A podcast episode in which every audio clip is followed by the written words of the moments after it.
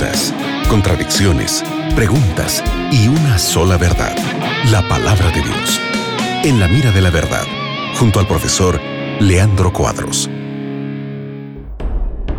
Hola amigos, estamos aquí de nuevo en el programa En la Mira la Verdad con el profe Leandro Cuadros, mi nombre es Nelson y estamos eh, esperando tus preguntas y recibiendo tus preguntas para responderlas.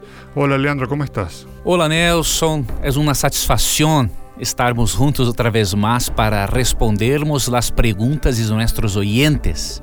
Que Dios bendiga a nuestro amigo oyente y que la palabra de Dios hable a tu corazón otra vez más. Qué bueno, mira, llegó esta pregunta desde Perú, Yader Reyes Paucar. Cuando estemos en la Nueva Jerusalén, ¿tendremos libre albedrío o no tendremos más la libertad de, de elección? No hay dudas de que en la Nueva Jerusalén, en el cielo y en la nueva tierra tendremos el libre albedrío. Porque se não tuviéramos o livre albedrío, nós seríamos humanos.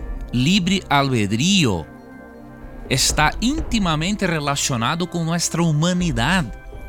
Somos criados como seres capazes de amar ou não a alguém. E se não tuviéramos livre albedrío, seríamos robôs e em nenhum momento teríamos a capacidade em la eternidade de amarmos a Deus verdadeiramente, porque o amor verdadeiro não pode ser imposto, não pode ser programado em la mente de alguém. O amor verdadeiro, ele é espontâneo, desarrolla en el corazón. El amor verdadeiro é conquistado, não impuesto. Entonces, sendo que a própria natureza de Deus é amor, porque em 1 de Juan 4, 8 e 16 a Bíblia diz que Deus é amor, é impossível não existir livre albedrío. Porque só é possível existir amor donde há livre albedrío. Só é possível existir seres humanos que amem se têm livre albedrío. Entonces el libre albedrío hace parte de la de Dios que es amor y hace parte de la esencia de nosotros que somos seres humanos.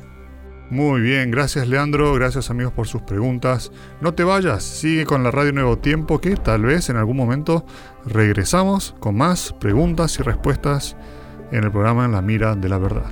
Gracias Nelson por apresentar as perguntas de nossos oyentes. Graças, amigo gente. Que Deus bendiga tu vida, que Deus bendiga tus sueños e recuerdes que em nosso programa, sempre que tengas coragem de perguntar, a Bíblia tendrá coragem de responderte. Um grande abraço.